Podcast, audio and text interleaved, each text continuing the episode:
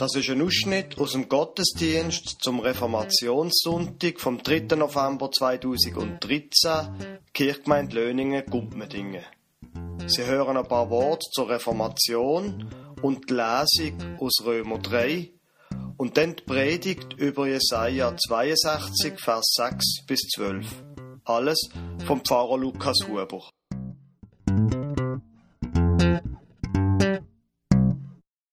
Ein paar Worte vor der Schriftlesung zur Reformation und zu dem, warum dass es sich manchmal lohnt, ähm, Deutsch zu lernen, auch die Grammatik.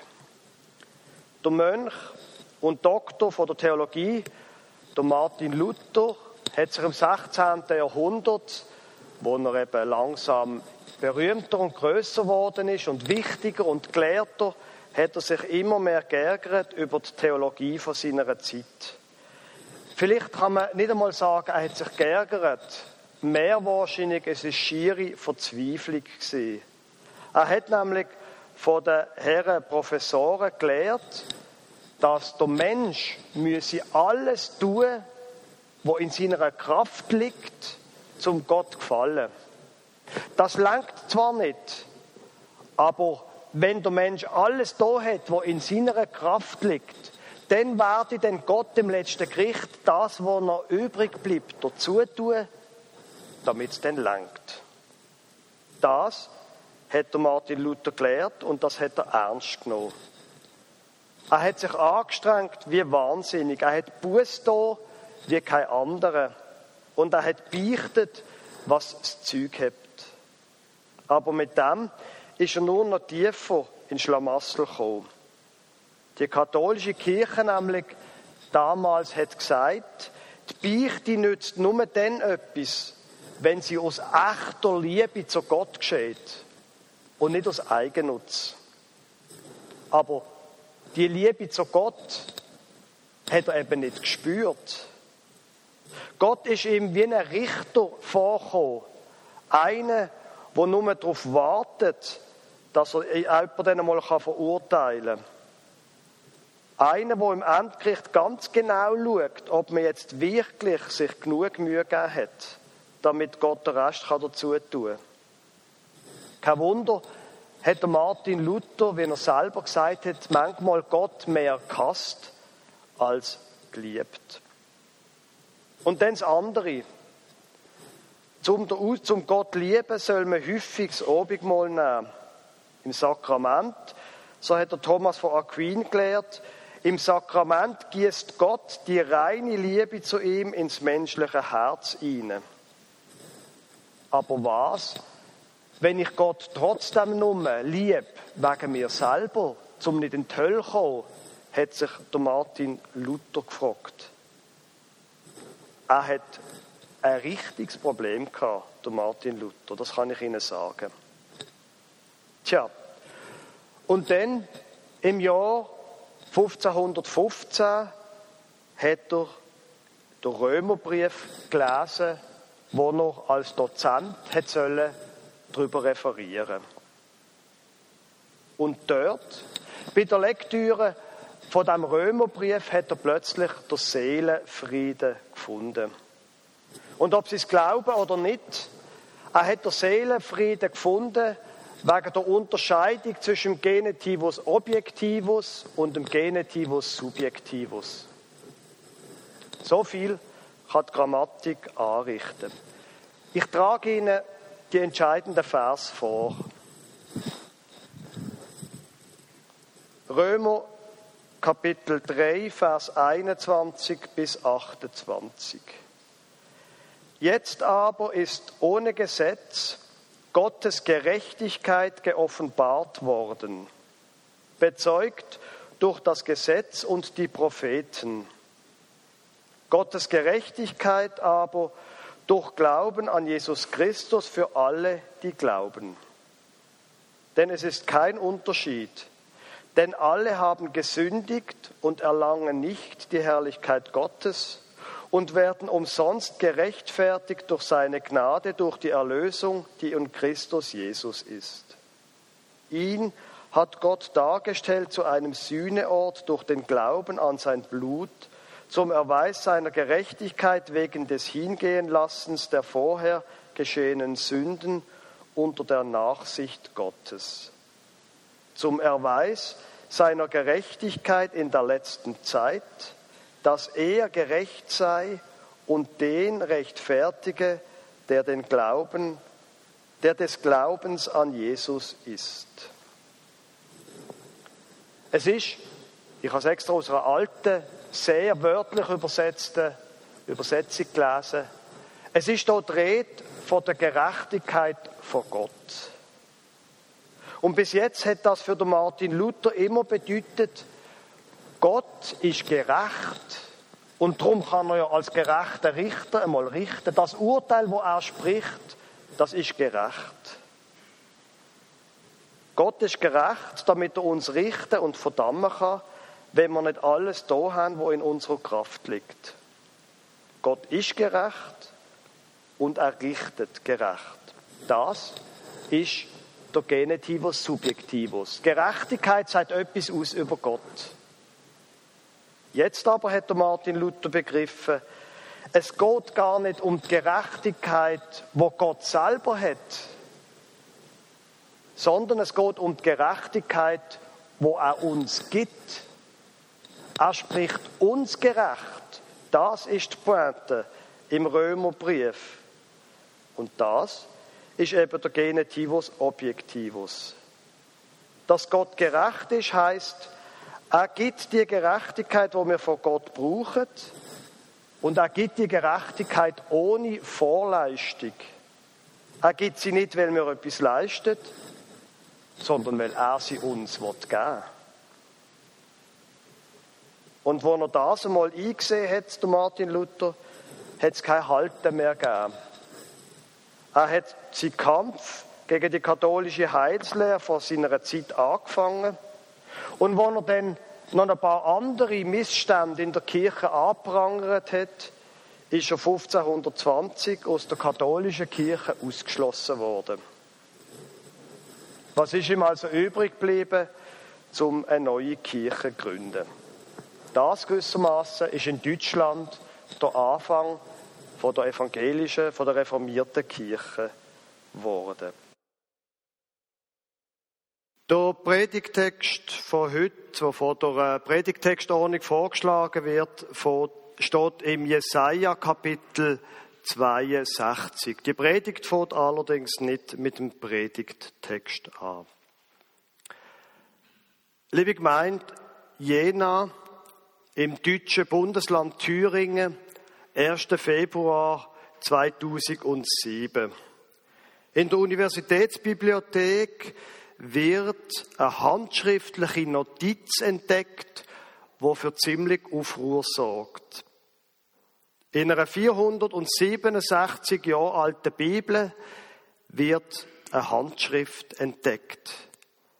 Der Georg Röhrer, das ist ein enger Mitarbeiter von Martin Luther, hat im Handexemplar von seiner gedruckten deutschen Übersetzung vom Neuen Testament, ja 1540, einen kleinen Satz aufgeschrieben.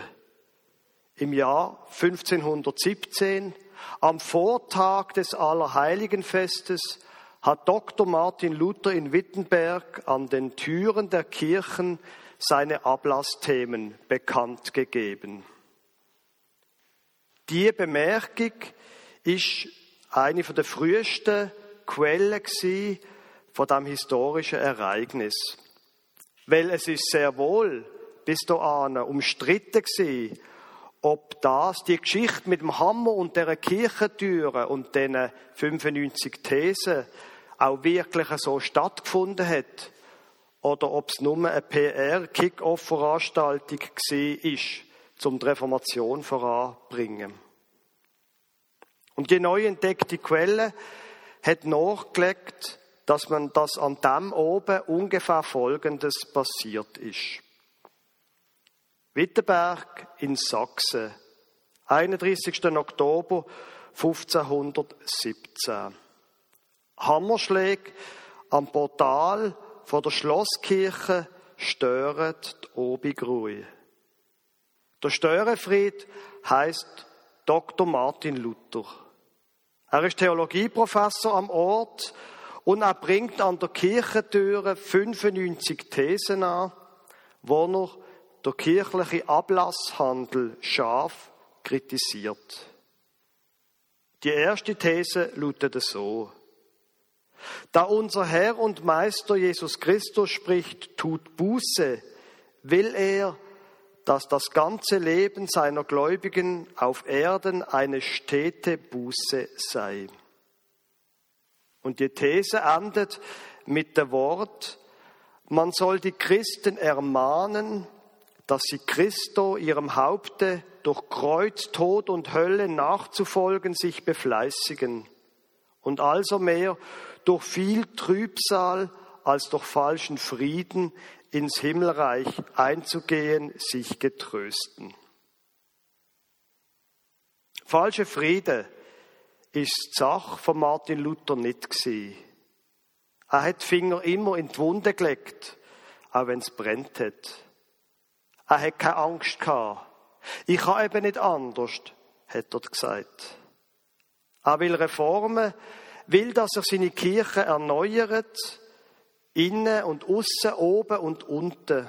Er will Rückbesinnung und Rückkehr zu den Fundament.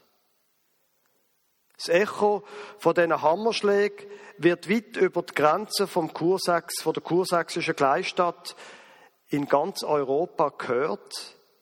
Manches wird zum Einsturz gebracht, anders entsteht neu. 490 Jahre später, Wittenberg, 27. Januar 2007. Kämmert wird das mal nicht auf dem Zukunftskongress von der Evangelischen Kirche in Deutschland. Aber man ist zusammengekommen, dort in Wittenberg, zum Nachdenken über die Zukunft der Kirche. Die Kirche der Freiheit soll verabschiedet werden. Ein Werk, das ich im Studienurlaub mit viel Gewinn studiert habe.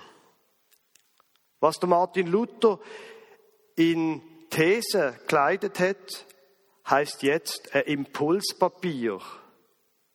Impuls brauchen tatsächlich die Kirche von der Reformation, wenn sie das Reformatorische nicht als historisches Erbe anschauen, sondern wenn sie daran festhalten dass die Kirche immer wieder erneuert werden muss. Drum ist in dem Papier Rede von zwölf Leuchtfeuer. Sie sollen Zielorientierung geben, die Leuchtfeuer, und den Weg in die Zukunft zeigen. Jedes von diesen zwölf Leuchtfeuer fängt an mit dem Satz, auf Gott vertrauen und das Leben gestalten, das bedeutet denn das und das machen. Jedes Mal wird der Blick in beide Richtungen gelenkt. Zum einen nach oben zu Gott zum anderen auf das, was der Mensch tun kann.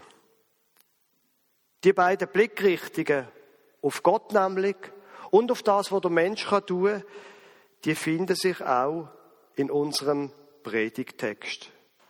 Zu Martin Luther, seine wichtigsten Forderungen gehört auch, dass man immer ganz gut auf die Bibel lost.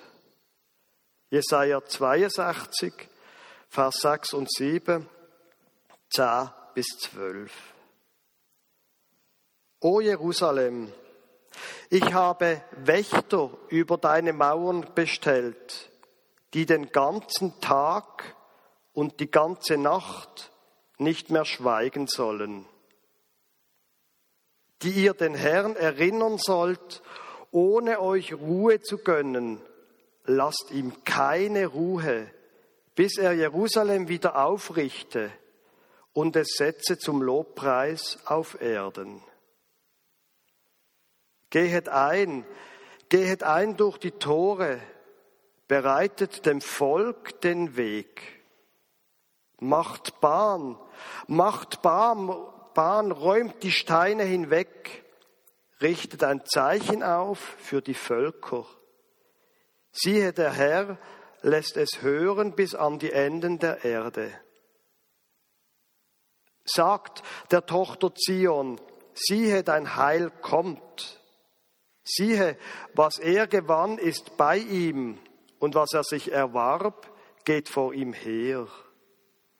Man wird sie nennen heiliges Volk, Erlöste des Herrn, und dich wird man nennen gesuchte und nicht mehr verlassene Stadt.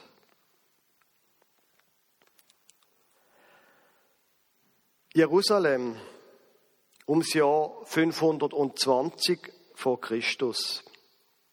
Auch da geht es um die Zukunft und um die Frage, wie sie zu gewinnen wäre, die Zukunft und mit wem. Im Jahr 538 vor Christus hat der Perserkönig Kyros die Erlaubnis gegeben, dass die Verschleppten wieder zurück können nach Jerusalem und den Tempel wieder aufbauen können. Bald darauf kehren die ersten Wohlgemutigen aus dem babylonischen Exil zurück in die alte Heimat. Aber die Stadt liegt in Trümmer. Und die zerstörten Mauern bieten keinen gescheiten Schutz. Spuren von der Verwüstung, von der Brandschatzungen, von der Plünderungen prägen noch immer das Bild von der Stadt. Angst und Unsicherheit prägen das Lebensgefühl der Leute. Und trotzdem, seit kurzem sind Hammerschläge zu hören, jeden Tag vom Morgen bis zu oben. Sie stören die vermeintliche Totenstille. Es gilt, der zerstörte Tempel wieder aufzubauen. Ein mühsames Unterfangen ist das. Und ob die Zukunft wirklich gewinnen mit dem, gewonnen werden mit dem, dass man die Vergangenheit rekonstruiert, eine offene Frage. Der Schrecken sitzt tief. Was einmal zerstört worden ist, wer wird garantieren, dass es nicht wieder angegriffen wird? Die Erfahrung vom Exil hat die Grundlagen vom Glauben tiefgründiger erschüttert, als die Trümmer Frauen und Männer es wahrhaben Auf Gott vertrauen und das Leben gestalten. Vielleicht hat das eine quasi als Graffito auf eins von den Pfeiler pinselt, wo überall rumstehen. Der Prophet Jesaja hat es können sein, weil er denkt genau in die Richtung. Aber er tut es noch viel radikaler als Perspektivpapier von seinen späteren Kollegen im 21. Jahrhundert. Auf Gott vertrauen ist gut, sagt er, aber es ist zu wenig. Er organisiert Wächter, wo der ganze Tag und die ganze Nacht nicht sollen schweigen. Und die Wächter tun nichts anderes, als Gott mit ihrem permanenten Gebet in den Ohren zu liegen. Ihren einzigen Auftrag ist es, dass Gott keine Ruhepause mehr bekommt. Sie sollen Gott nerven, ohne Ende, bis er Jerusalem wieder aufbaut. Weil der Prophet weiß genau, Zukunft, das ist die Sache von Gott. Und die wichtigste Aufgabe vom Mensch ist es zuerst einmal, Gott daran zu erinnern, dass es seine Aufgabe ist. Stellen Sie sich vor, Gumpendingen und Löningen im Herbst 2013. Da gibt es eine Kirchgemeinde, die ein ehrgeiziges Bauprojekt hat. Zum Beispiel, die Kirche muss dringend renoviert werden oder das Messmerhaus. Und noch weiß niemand, wie man das Bauprojekt finanzieren will. Was macht man als guter Klettgauer? Man macht eine Baukommission. Und die überlegt sich, wie man das Geld zusammenbekommt. Da müssen Sponsoren gefunden werden, da gibt es einen Bazar, da gibt es einen Sponsorenlauf, Da gibt es einen Sponsoringstand an der Hauptstraße. Da werden die Handwerker mit Brief genötigt, auch etwas beizutragen. Battlebriefe werden verschickt. Ganze Unterrichtsjahrgänge werden für Nachbarschaftshilfe mit einem Einzahlungsschein mobilisiert. Sie können sich ungefähr vorstellen. Und wer schon einmal gebaut hat oder renoviert hat, der könnte jetzt gut Geschichten erzählen, wie man so etwas macht. So. Und jetzt stellen Sie sich vor, abgesehen von all diesen Aktivitäten, würden außerdem in der Gemeinde Menschen gesucht, wo bei dieser ganzen Sache nichts anderes tun, als vom Morgen bis zu oben beten. Wo nichts anderes tun, als sicherstellen, dass die, das Anliegen bei Gott nicht in Vergessenheit gerät. Stellen Sie sich vor, im Frühgebet am Mittwochmorgen kommen nicht nur die fünf Leute von immer, sondern zuerst sieben, dann zehn und noch 20 Leute. Im Psalm 127 heißt es, wenn der Herr das Haus nicht baut, arbeiten umsonst die daran bauen. Eine ewige Litanei, dass es im lieben Gott nur so in den Ohren klingelt. Wächter, wo einfach keine Ruhe geben. Nochmal zweieinhalbtausend Jahre zurück nach Jerusalem. Auch der Prophet Jesaja legt nicht einfach die Hand in den Schoß und er schaut den Wächter zu bei ihrer Arbeit. Außer auf Gott vertrauen, will er noch etwas anderes tun, nämlich das Leben gestalten. Beten ist eine, wie gesagt, und anpacken das andere. Drum macht er weiter. Geht ein, geht ein durch die Tore, bereitet dem Volk den Weg, macht Bahn, macht Bahn, räumt die Steine hinweg, richtet ein Zeichen auf für die Völker. Seine Begeisterung steckt Menschen an. Er kommt nicht von dem Problem her, sondern er denkt vom Ziel her. Er sieht in den Trümmern schon die zukünftige Herrlichkeit von der Stadt. Die Herrlichkeit von der Stadt, wo sie gesucht haben und nicht gefunden haben, wo sie angekommen sind. Er sieht schon das große Einweihungsfest, wenn die Stadt auf dem Zion in vollem Glanz erstrahlt, wenn da weit geöffnet sind, wenn alle Welt zu Gast sein wird. Sie kennen vielleicht die bekannte Geschichte von den drei Arbeitern an einer Kathedrale, wo der Architekt einmal an einem Tag einen obligatorischen Rundgang macht, fragt er einen von den Arbeitern dort, was machst du da? Und der schaut nicht offen, sondern sagt, man sieht's doch. Ich behau den Stein da. Und der zweite, der er fragt, was machst du? Der freut sich darüber, dass er unterbrochen wird.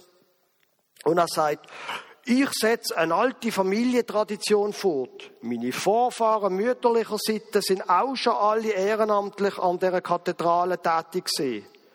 Man tut, was man kann. Und wenn es nötig ist, packe ich auch an. Und der dritte Mann, wo er fragt, der legt mit der grossen Ruhe Steine weg, wo er gerade am Behauen war. Dann blickt er und sagt, was ich mache.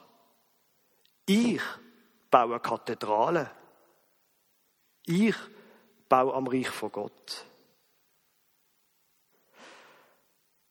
Nur wer seine Perspektive fürs Betten und fürs Schaffen von dem großen Ziel her gewinnt, wird die Zukunft können gestalten. Viel zu oft orientieren wir uns am Machbaren.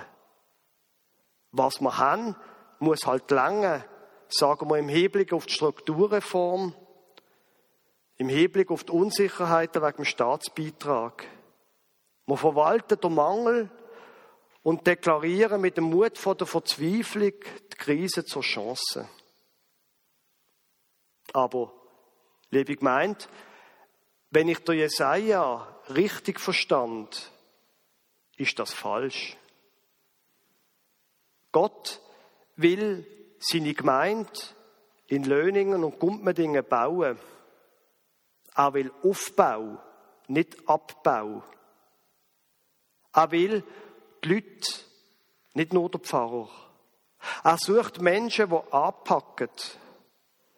Und er sucht Menschen, die die Hand falten.